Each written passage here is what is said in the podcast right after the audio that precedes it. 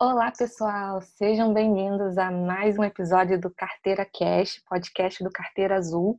E hoje eu tenho a honra de ter como convidada aqui do nosso episódio a Glenda Mara, que é, faz parte da área de relação com investidores da gestora de fundos Trópico Investimentos. E, claro, né, o assunto não poderia ser outro aqui do nosso bate-papo. A gente vai falar bastante sobre fundos de investimento e, claro, quem sabe também tirar várias dúvidas e, e receios que vocês podem ter em investir né, nesse tipo de investimento. Mas antes da gente começar aqui o nosso bate-papo, vou deixar a Glenda se apresentar, contar um pouquinho sobre ela, sobre o trabalho dela. Fala aí, Glenda. Carol, primeiro, obrigada pelo convite, por falar com vocês. Espero que vocês gostem, conheçam um pouquinho de como que é do outro lado, né? Qual é a nossa visão da parte como gestora. Então, obrigada, parabéns também pela produção do conteúdo, tá muito bom tem vários episódios bacanas, acho que todo mundo tem que aproveitar que hoje em dia a gente tem esse acesso muito maior e dá para investir muito mais fácil, né? Bom, vou me apresentar primeiro. Meu nome é Glenda, é, sou formada em Economia e Relações Internacionais. Eu trabalho no mercado faz mais ou menos uns seis anos, mas não comecei já de cara fazendo isso. Antes eu trabalhava multinacional. Para falar a verdade, eu não gostava muito, porque não era muito meu esquema, era é muito quadrada, imaginava assim, é, não tinha, não era tão dinâmico o meu trabalho. Então, aí eu fui para uma consultoria pequenininha para aprender a fazer carteira de investidores. Depois fui para casa de análise, trabalhei em duas e agora sim estou na gestora para fazer essa parte de relacionamento com investidores. Então, sei também muita gente tem curiosidade para trabalhar com isso, gosta de investir também, quer aproveitar para fazer essa do outro lado, trabalhar. Não desanimem também, porque eu também não entrei de cara nisso. Eu, inclusive, eu tinha traumas, porque meu pai trabalha em banco, eu não queria trabalhar de jeito nenhum, com nada relacionado ao mercado financeiro, mas hoje em dia eu estou super realizada e eu acho que estou no caminho certo. Meu trabalho hoje em dia é basicamente de relacionamento com investidores possíveis do, do, do, dos nossos fundos. A gente tem três fundos hoje em dia com estratégias bem diferentes um do outro. Então, eu falo, é, a gente tem um fundo caixa, por exemplo, eu falo desde algumas empresas que poderiam investir com a gente, até com outros fundos, com fundos de fundos, que é a parte mais institucional. É, também falo com muitos assessores de investimentos, porque hoje em dia é um mercado que cresceu pra caramba, a gente tem vários escritórios no país. É, eu acho que o número já deve ter passado de 20 mil assessores que a gente tem hoje. Então, é bacana porque eu falo com gente do Brasil inteiro que pode conhecer os, os fundos que a gente tem e pode aplicar. E aí, é mais ou menos isso. Então, e também, como eu tenho um histórico já de falar mais com pessoa física e ser mais atuante em redes sociais e tudo mais, os gestores da casa também são, então eu acabo também falando com pessoa física, que a gente, na verdade, não acontece tanto com a maioria das pessoas que têm um cargo parecido com o meu. Eles falam menos com pessoa física, focam mais no investidor profissional também, porque é, é um valor até maior assim, para mim como investimento. Mas é isso. É, importante, é uma área bem comercial que eu tô hoje em dia, mas ao mesmo tempo você tem que ter um background muito bom é, na parte técnica para entender como que funciona cada fundo, qual é a estratégia que a gente segue, que a gente mudou no último mês, que a gente está mudando para conseguir passar certinho para cada investidor. É isso. Uhum. É muito bom você ter esse, esse foco, né, Glenda? Porque eu acho que até um tempo atrás é, não só os fundos, mas eu acho que os investimentos como um todo eram muito inacessíveis assim para a maioria dos investidores. É fora que as pessoas também ainda tem muita gente que tem essa crença de que tem que ser rico para poder investir, né? Uhum. Então acho que essa proximidade faz muita diferença, né? Não, com certeza, assim, até histórico nosso, por exemplo, a gestora é super antiga, a gente nasceu em 2002 tem que não falta experiência lá. E assim, antes a gente tinha lá para 2014, tinha muito investidor que era direto com o fundo. Então, não tinha plataformas, corretores como a gente tem hoje em dia, com uma facilidade que é muito maior, o acesso é muito mais fácil. Então, na, na empresa, a gente tinha 20 pessoas, um pouco mais do que isso, que ficavam fazendo cadastro das pessoas para aplicarem no fundo. E imagina, hoje em dia a gestora tem oito pessoas e faz a gestão de mais dinheiro do que antes. Por quê? Porque era muito, era muito trabalhoso fazer isso. Aí você cadastrava direto com a gente, aí tinha que mandar um monte de papel, assinar, não sei o quê. O processo era muito mais burocrático e acabava desincentivando muita gente a investir mesmo. Então, hoje em dia, com tanto de plataformas que a gente tem, é muito mais fácil e também o ticket é, diminuiu bastante. Então, hoje em dia, o exemplo nosso, é mil reais você consegue investir nos fundos. Alguns deles você consegue aplicar 100 reais por mês. Então, a movimentação mínima é bem acessível e você tem uma diversificação ao seu, é, ao seu dispor. Então, com certeza, esse mito de que você tem que ser rico para começar a investir, na verdade é o contrário. Tem que investir para ficar rico. É, exatamente. É, e, e assim, você chegou a, a trabalhar também mais focado em, investidor institucional, né, em empresas? Porque eu queria, eu tenho muita curiosidade de saber assim, se tem muita diferença assim no, no relacionamento e até nos questionamentos que que eles fazem, né, a pessoa física em relação à pessoa jurídica? Então, quando a gente fala com, por exemplo, outros fundos que vão aplicar com a gente, a conversa é um pouco mais técnica, porque às vezes eles têm um conhecimento maior do que a gente faz, mesmo porque eles podem também fazer alguma coisa bem parecida, então fica um pouco mais técnico. É, pessoa física é um pouco diferente, mas como hoje em dia a gente também está tendo um avanço muito bacana de educação financeira, as conversas não estão ficando muito para trás, não. Então, estão bem parecidas, mas ainda acho que assim, um ponto negativo é que pessoa física não pensa tanto num prazo mais longo, como a gente tem mais fácil no institucional, de ah não, a gente vai, eles demoram muito tempo para alocar o dinheiro, mas vão passar mais tempo com esse valor alocado. Pessoa física eu vejo o contrário, é uma, é uma pressa muito grande de investir e para tirar logo também, tem um giro maior. Então, acho que essa diferença, assim, é bem marcante. É que é o que a gente estava falando antes, né? Porque, uhum. assim, quando você escolhe um fundo para investir, principalmente um fundo de ação, um fundo multimercado que tem uma estratégia macro, por exemplo, você tem que ficar bastante tempo com, com a gestora para você acompanhar e conseguir ter retorno de verdade. É, não dá para você ficar operando cota de fundo. Ah, ganhei é, meu, meu dinheiro valorizou 30% em seis meses, vou vender agora e vou para o próximo. Na verdade, não, gente. É um negócio que é para você ser sócio mesmo, igual você das empresas que você investe. Então, para ficar três anos, para você ter um, um, retorno relevante mesmo.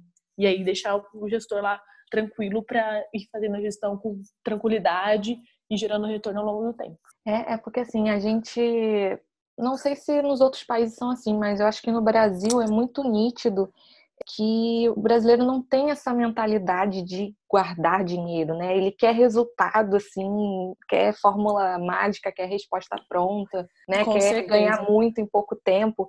Então, vocês também já, eu percebo muito, principalmente com fundo de investimento, assim, que eu vejo pessoal no, nos fóruns aí de, de investimento é, investidor pessoa física mesmo falando, tipo, ah, fundo tal caiu 30%. É, normalmente fundo de ação e fundo multimercado que tem essas variações, variações. É. é. Aí, pô, fundo, fundo tal caiu 30% agora em abril. Eu, eu... Aí a pessoa pergunta: ah, eu tiro esse dinheiro daqui, tô fazendo certo. Eu fico assim, gente, a pessoa. Não, é. Ó, pra vocês terem uma ideia, o nosso fundo de ações, a gente fala que é um fundo de arrasto. O que a gente toma decisão hoje, que a gente está comprando empresa agora, vai dar retorno daqui dois anos para o cotista. Ou seja, a gente acha que a, nossa visão especial, assim, eu vou falar um pouquinho puxando para o meu lado, porque é, é, o que eu tenho e tem muitas estratégias diferentes, né?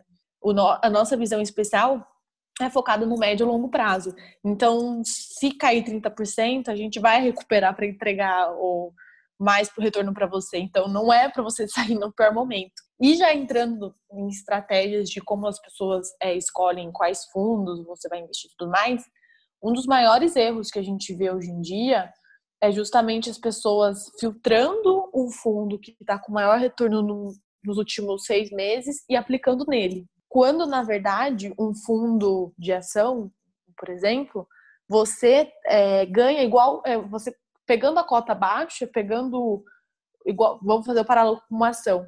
Comprando uma ação barata, você tem uma, uma capacidade de ter um retorno maior. Então, quando o fundo cai, na verdade, seria uma super oportunidade para você comprar. Porque se ele investir em ação, é como se as ações tivessem caído também, né? Se tivessem baratas. Então, e isso a gente vê justamente o contrário.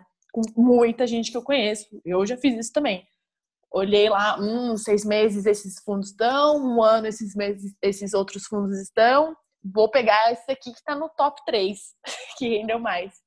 E isso é clássico, acontece demais. Mas acho que outros fatores mais importantes também deveriam ser levados em consideração. É, pois é, assim, principalmente eu acho que esses fundos que são mais voláteis e, e né, principalmente ligados à renda variável, né, principalmente fundo de ação e tal. Como é que a pessoa escolhe assim? Porque não tem como prever a rentabilidade. Então, que, que critérios deveria ser assim, tipo, primeiro, assim, prioridade na hora dela escolher um fundo desse tá. tipo? Eu vou falar de uma forma geral agora, é, depois a gente entra assim, ah, se faz sentido para sua carteira de investimentos, tudo mais, de composição de portfólio. Mas eu vou falar de uma questão que muita gente acaba negligenciando e que eu acho que é bem relevante. O que, que é? Quando você vai procurar um fundo de investimentos, hoje em dia o que mais tem é a informação. Então você tem os gestores estão no Twitter, você tem vídeo no YouTube de praticamente todas as gestoras que a gente tem aqui no país. Então, primeiro você tem que pesquisar entender a cabeça da pessoa, porque no final das contas está comprando a cabeça daquele gestor da sua equipe. Uma coisa super importante é entender por que, que eles criaram esse fundo de investimento. Qual que foi a ideia por trás e por que, que eles estão lançando um outro fundo, por exemplo, no mercado. Eu acho que isso é importante para você ter um alinhamento de interesses é, que seja importante mesmo. Uma crítica, por exemplo. Muita gente trabalhava em banco, ganhou um dinheiro e aí resolveu abrir uma, uma gestora. Ah, vou abrir uma asset, eu meus amigos, não sei o quê.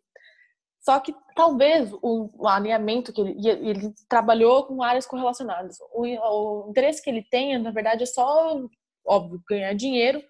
Mas se ele tiver uma proposta super boa no banco para voltar, ah, não deu certo, a gente não trabalha bem juntos, ele pode muito facilmente voltar para trabalhar nesse banco. E isso acontece com muita frequência. Então a gente viu 2017, 2018, muitas gestoras vindo, aparecendo, e aí depois, ah, não deu certo o alinhamento entre os, os sócios, vamos é, vender esse fundo, vamos voltar para o banco, alguma coisa nesse sentido. Então, por que, que essa estratégia nasceu? Ah, porque eles já trabalhavam juntos há X anos, por isso que todo mundo sempre coloca nas apresentações de fundo, né? A gente trabalha junto desde 1995, não sei o quê. Porque você tem que ter certeza que aquela equipe está bem alinhada para conseguir é, trabalhar bem ao longo do tempo para gerar retorno para você. E também se ele tem interesse de fazer isso para a vida toda, né? Ou por um tempo que seja bem relevante. Então, acho que esses pontos muita gente acaba é, não levando em consideração, mas eu acho que, que é muito importante, porque se você sabe que ele, essa pessoa, esse gestor, está dedicado a fazer isso, que é o dinheiro dele que está lá mesmo, você vai ficar muito mais tranquilo deixar três anos esse valor na mão do gestor, sem ficar também desesperado. Um outro exemplo que a gente tem aqui também, na Trópico. Por exemplo, a gente tem um fundo que é um fundo multimercado, mas bem, ele é bem específico, é um fundo que só faz arbitragem, com uma volatilidade super baixa. E ele nasceu porque a gente tinha necessidade de fazer o que o nosso caixa do fundo de ações rendesse mais. Então, a gente desenvolveu essa estratégia que no fim das contas a gente falou assim, nossa, é um fundo que pode ser muito bom para a pessoa física também, então vamos explicar essa operação e lançar um fundo. Então entender por que, que a gestora tem cinco estratégias diferentes ou 15 estratégias diferentes também é legal.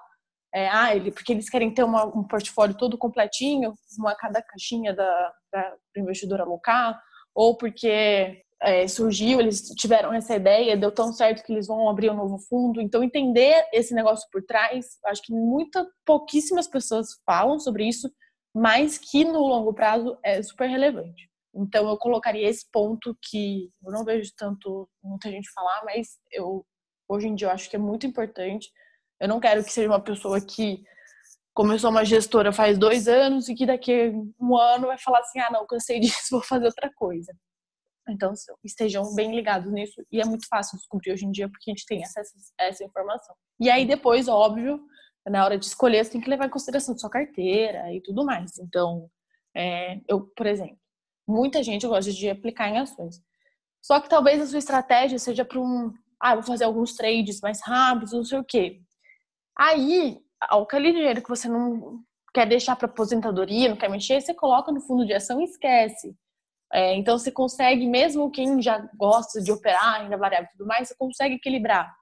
É, ah, tem um fundo que é uma estratégia que eu não consigo fazer na mão.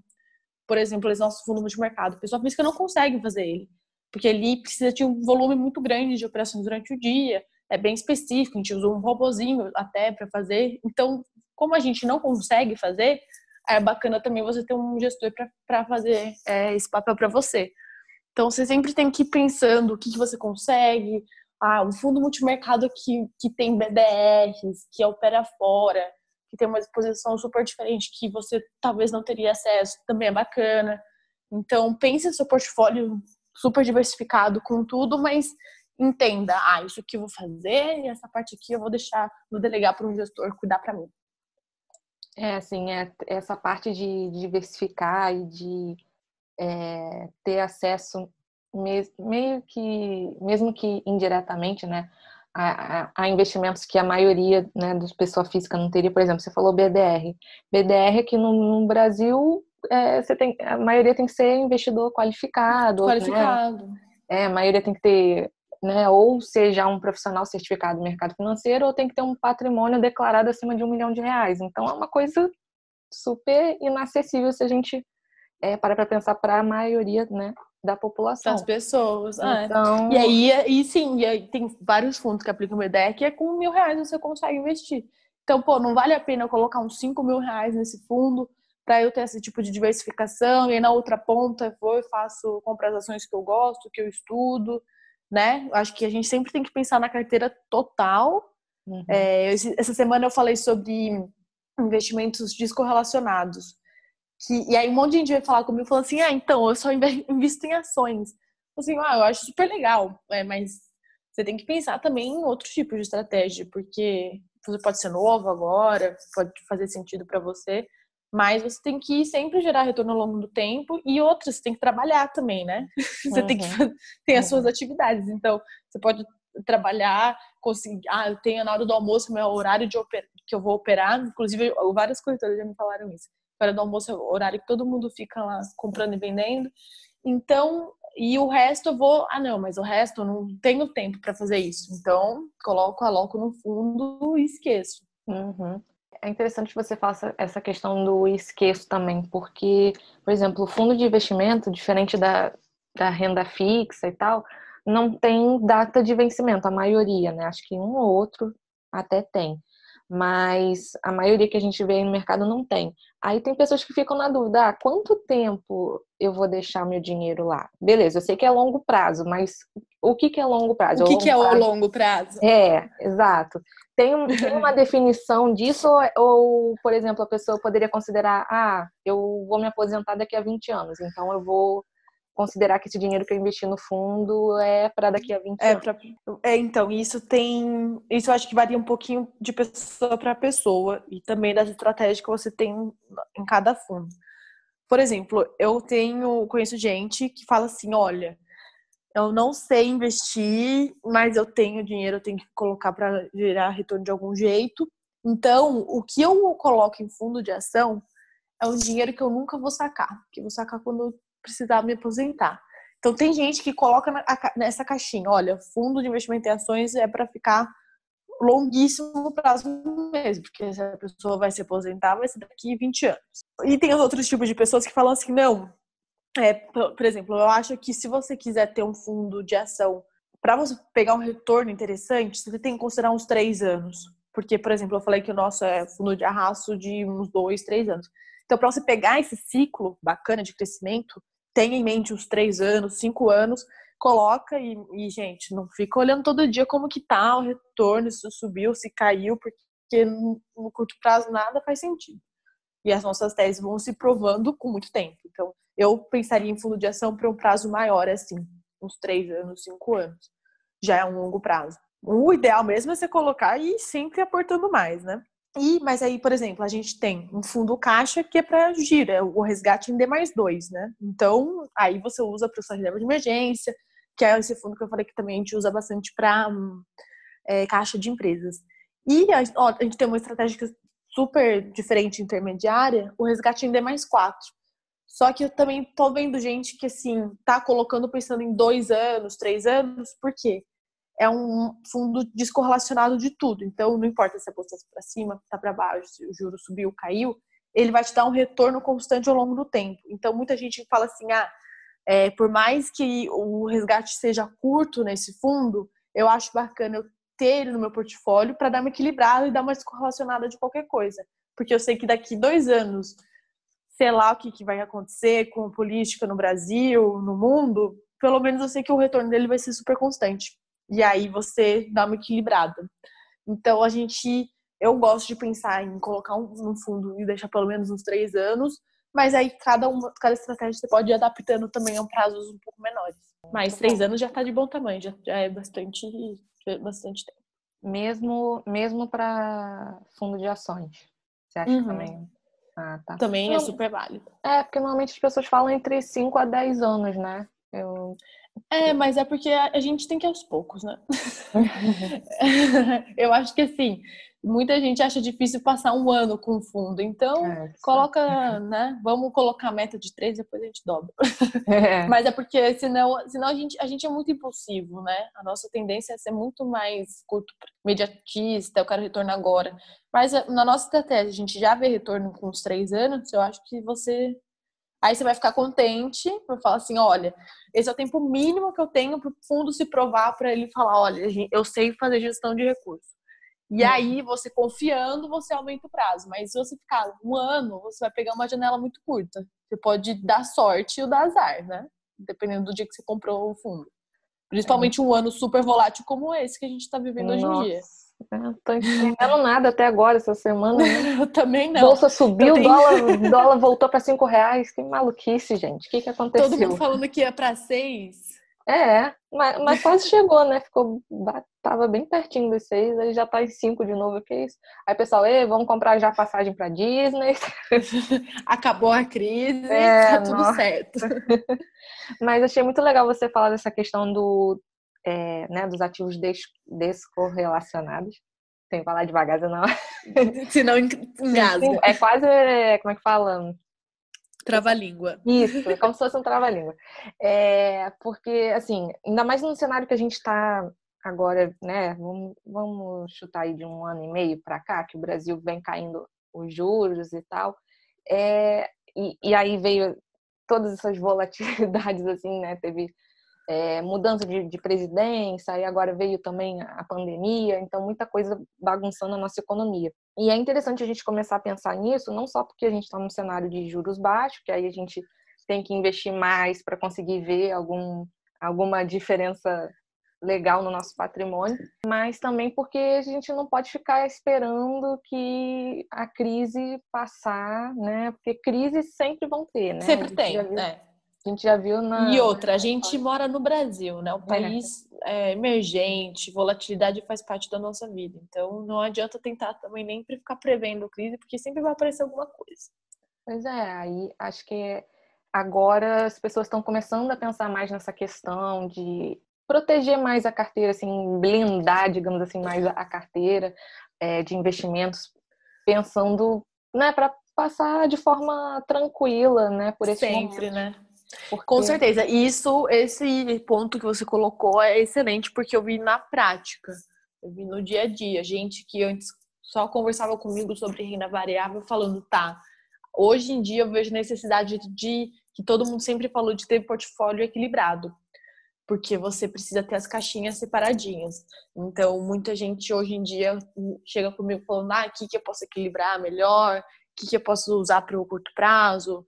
É, então, acho que a cabeça, eu achei maravilhoso, assim, uma, uma, evolução nossa até como investidor, de entender que precisa ter caixa. Antes ninguém, ninguém se importava com caixa mais, tava uma farra. Agora não, tem que ter, tem que ter caixa para você aproveitar a farra de, de empresa barata, né? Então, acho que esse ponto é super importante, porque aí todo mundo tá olhando falando assim, ah, tá, Agora eu entendi quando eles falam que eu preciso ter uma parte lá que não vai render tanto, mas vai me deixar super tranquilo para passar por qualquer momento.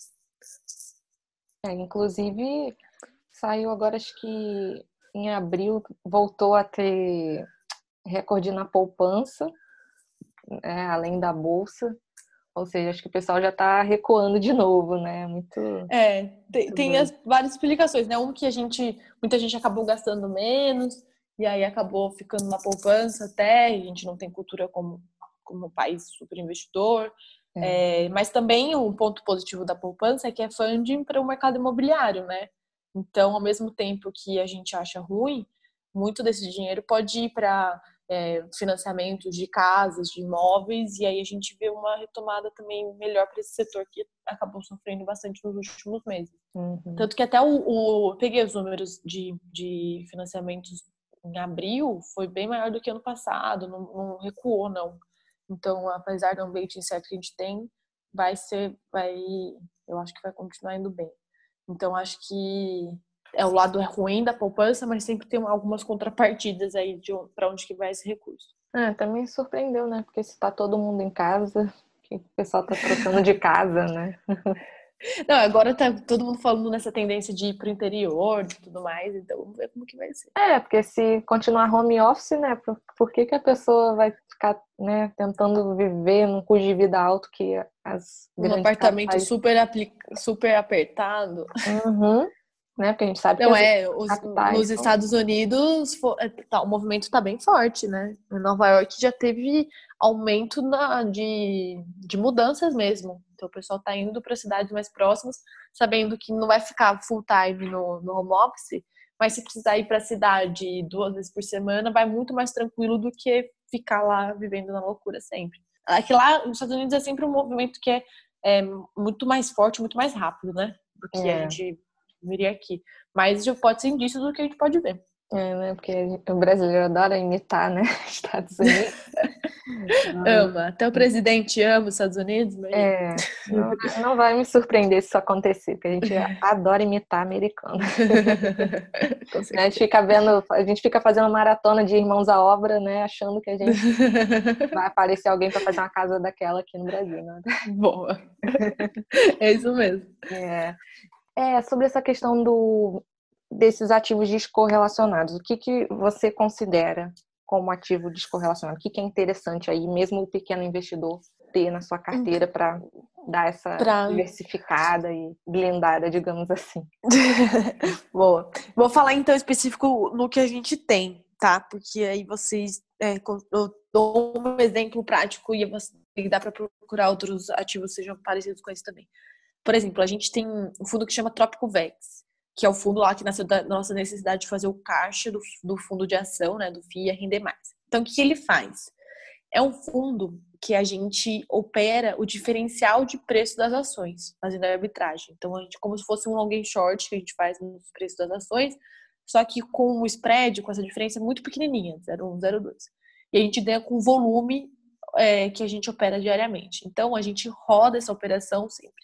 E por que, que ele é descorrelacionado? Porque para a gente não importa a direção da bolsa. O que importa é ter volume de negociação, que a gente está vendo que só aumenta cada dia, mais é, brasileiros na bolsa, por exemplo, e que é, se a bolsa cair, ele consegue gerar retorno, porque o diferencial de preços continua acontecendo, e se a bolsa subir também. Então, como é uma coisa muito específica, é, fazer esse tipo de arbitragem, a gente consegue ter um retorno muito constante ao longo do tempo. A gente espera ter entre uns 170% a 200% de CDI é, de retorno a cada mês. Então, ou seja, é um retorno ok, interessante, mas que ele é constante, que isso que, é, que importa, porque renda variável sobe e desce, aquela loucura, a gente fica ansioso até. Mas esse não, esse é ao longo do tempo você pega gráfico dele, é, é bem parecidinho todos os meses, dá mais ou menos esse, esse valor. E com uma volatilidade que é muito baixa. Volatilidade para investidor pessoa física é um negócio que assusta.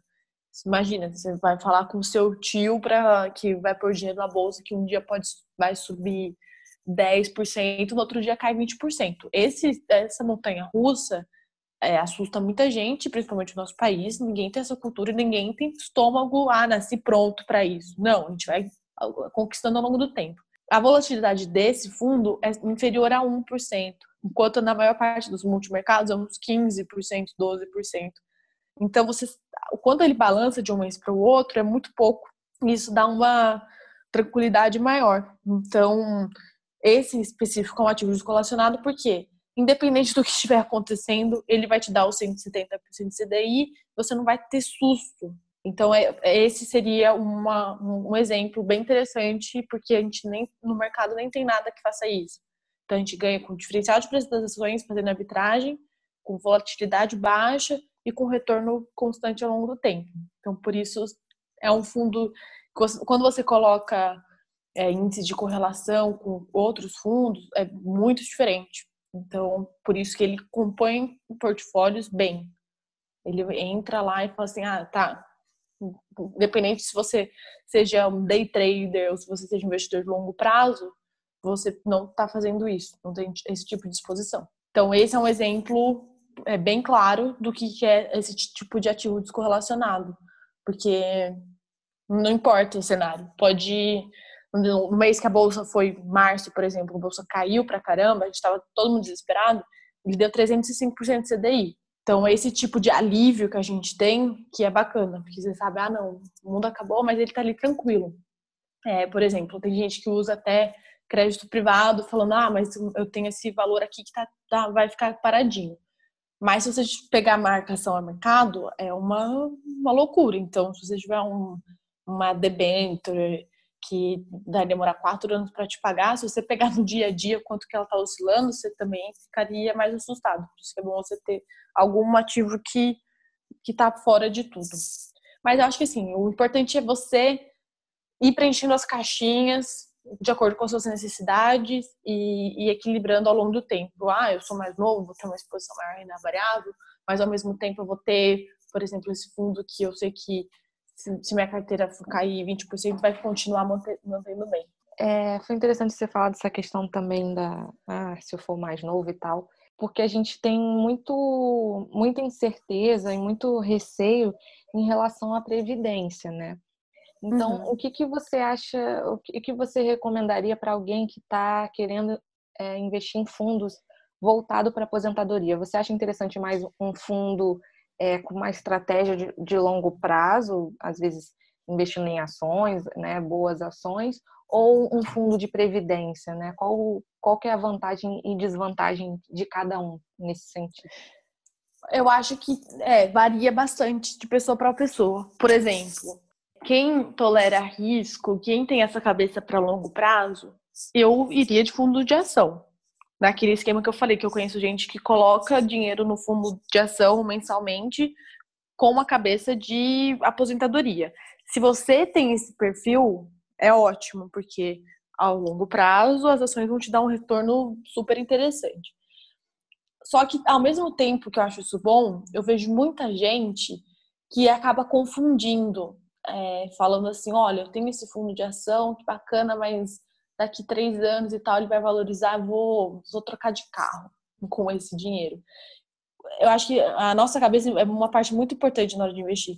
Então, se você não consegue ter essa diferenciação do que é um dinheiro para longo prazo, o que é dinheiro para curto prazo, vai para o fundo de previdência, porque aí, para você fazer essa associação, é muito mais fácil. Então, o dinheiro que eu estou colocando aqui no fundo de previdência vai ser para quando eu me aposentar e pronto. Vou tirar ao longo do tempo. No máximo, vou agregar mais uns dois fundos diferentes para potencializar meu retorno.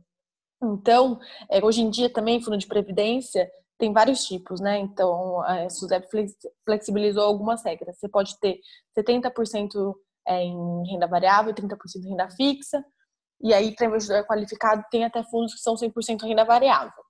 Então, se você não conseguiria, por exemplo, vale a pena colocar no fundo de ação. É, mas para mim varia muito. Se você, por exemplo, você, Carol, ah, invisto super bem, não sei o que, tô tranquila, adoro fazer isso. Só que na sua cabeça tem um dinheiro que você não, consegue associar à sua aposentadoria, coloca no fundo de previdência.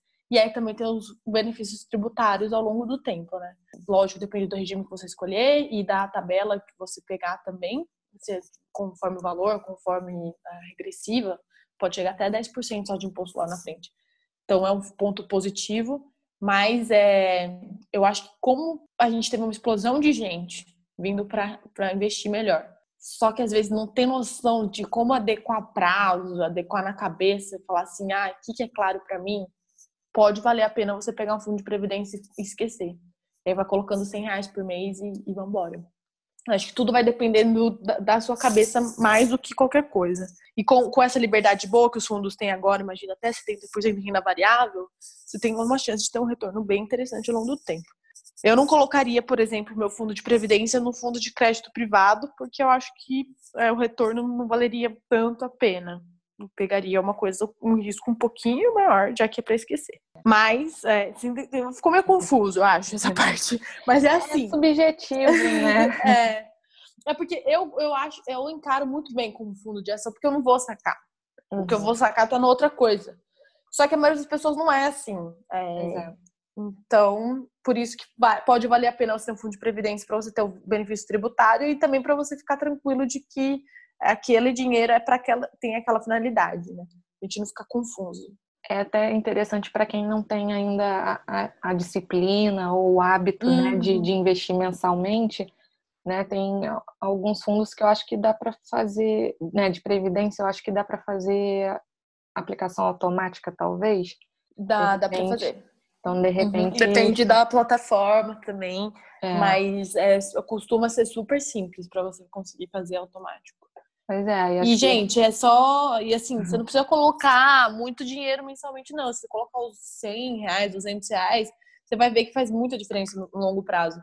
Eu vou dar um exemplo prático. Tem uma amiga minha que o vô dela, quando ela nasceu, tinha um ano, criou um fundo de previdência para ela e para os outros netos, né?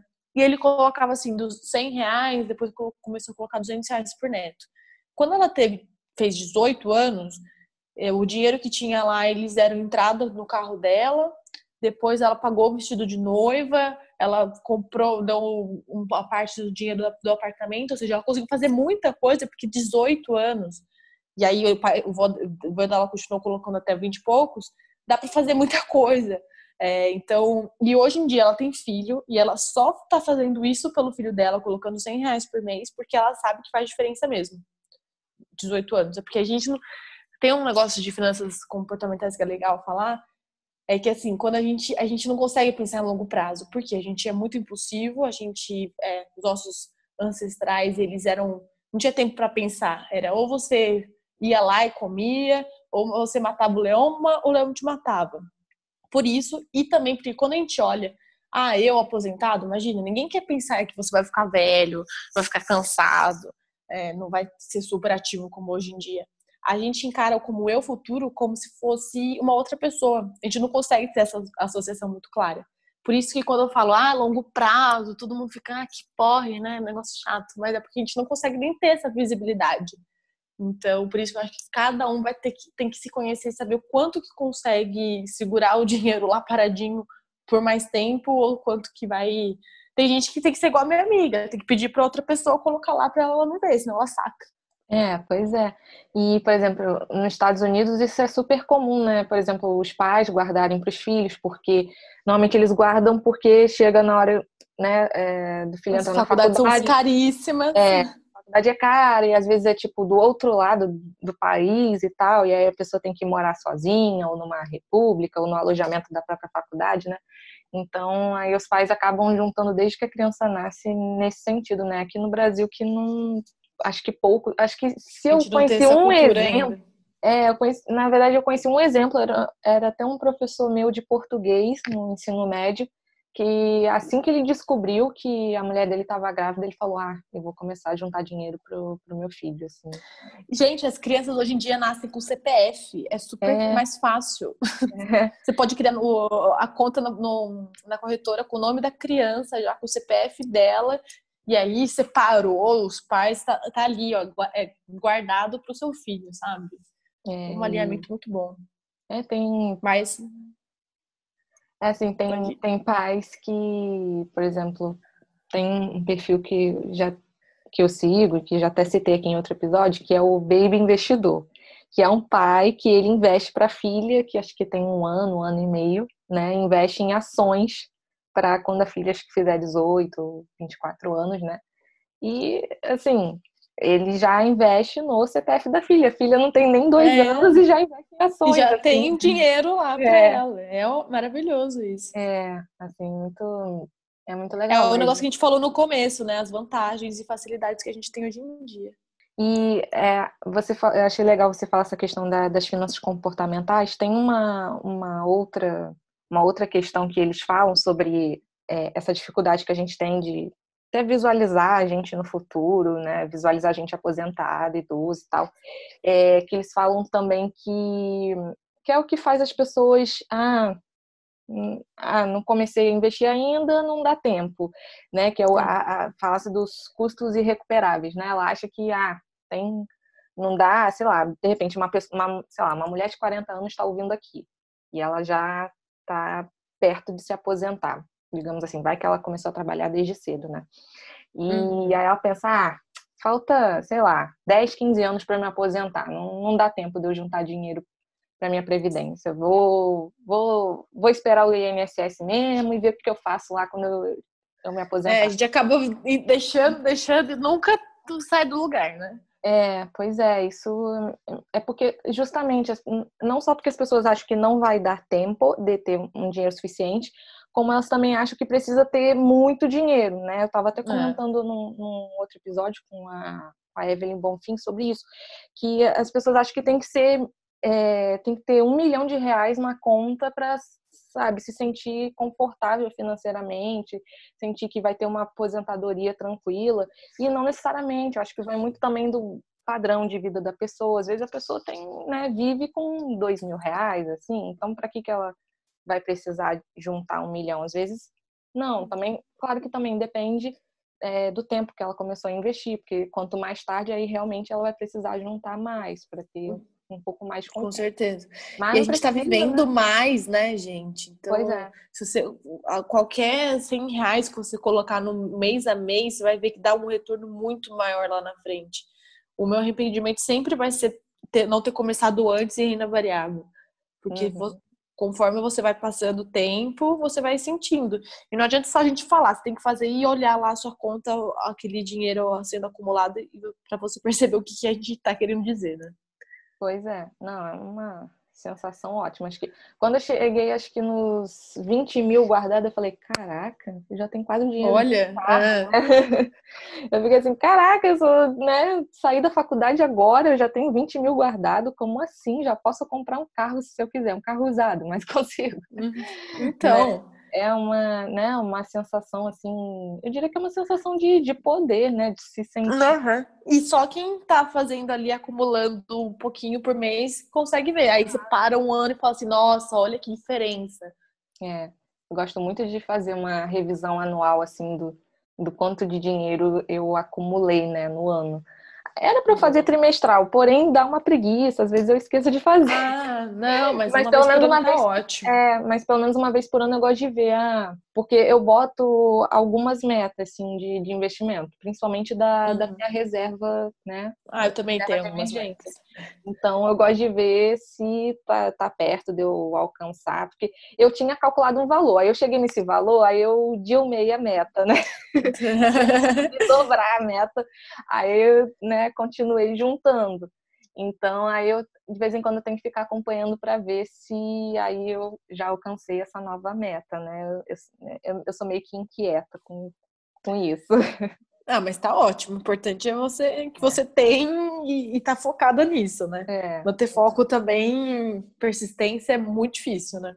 É, mas é, é isso que, que a gente falou, né? Mesmo que você tenha pouco para investir, ah, mesmo que, sei lá, não, é, não te proporcione, sei lá, o salário que você ganha hoje na sua aposentadoria, vai proporcionar, com certeza, o pagamento de alguma coisa importante, é, seja de questão de saúde, sejam viagens, é, alguma coisa, com certeza. Com certeza é. Tente, é, inclusive tente associar na sua cabeça isso, né? Ah, que depois você vai conseguir viajar, imagina, aposentado com tempo livre, vou conseguir fazer as coisas que eu queria. Não hum. vou ter que ficar tão preocupado com, ah, não tenho condição de pagar isso. É, é essas associações são boas também. Sim, com certeza. Então, Glenda, para a gente encerrar aqui o nosso papo, que tá muito bom, né? Se deixar aqui. Né? Falamos um monte. É. é. eu queria que, sei lá, você desse algumas dicas práticas para quem quer investir em fundo, principalmente os iniciantes, o que, que eles têm que observar, quais são os pontos importantes.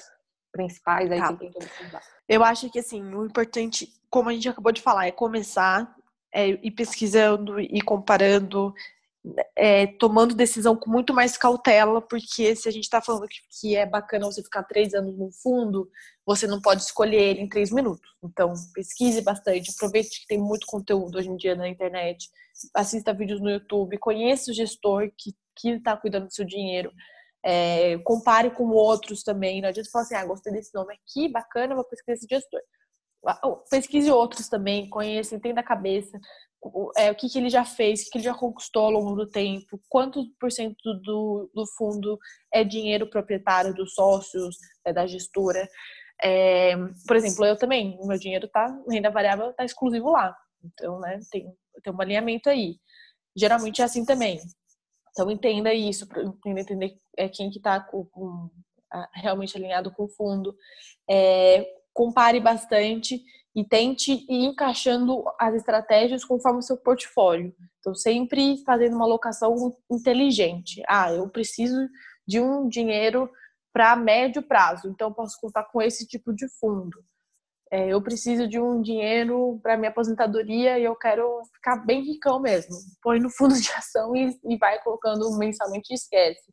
Então, tenta fazer a alocação de acordo com o que você consegue é, estudar diariamente, mensalmente para investir e também com, o que você tem de objetivo. E óbvio, uma coisa bem bacana de, de investir em fundo é porque assim, você coloca lá o dinheiro, tem uma pessoa dedicada 24 horas por dia para fazer isso, e 24 horas por dia mesmo, assim, o gestor lá que trabalha comigo, ele mal dorme, dorme 3 horas por noite. Tá sempre estudando, sempre procurando oportunidades boas para a gente fazer a locação, enquanto você fica preocupado em curtir sua família, em trabalhar e ser promovido o quanto antes, em ganhar mais dinheiro para ir aportando e fazendo outras coisas que você tem interesse. Então, acho que uma vantagem bem interessante de fundo de investimentos é assim, olha, você é especialista nisso, então cada um faz o que é especialista. Então, dá o dinheiro lá, fala, ó, oh, gestor, cuida do meu dinheiro, daí vou fazer um teste com você durante três anos, e aí é, eu, enquanto isso, eu aproveito minha vida. Então, isso é bacana também.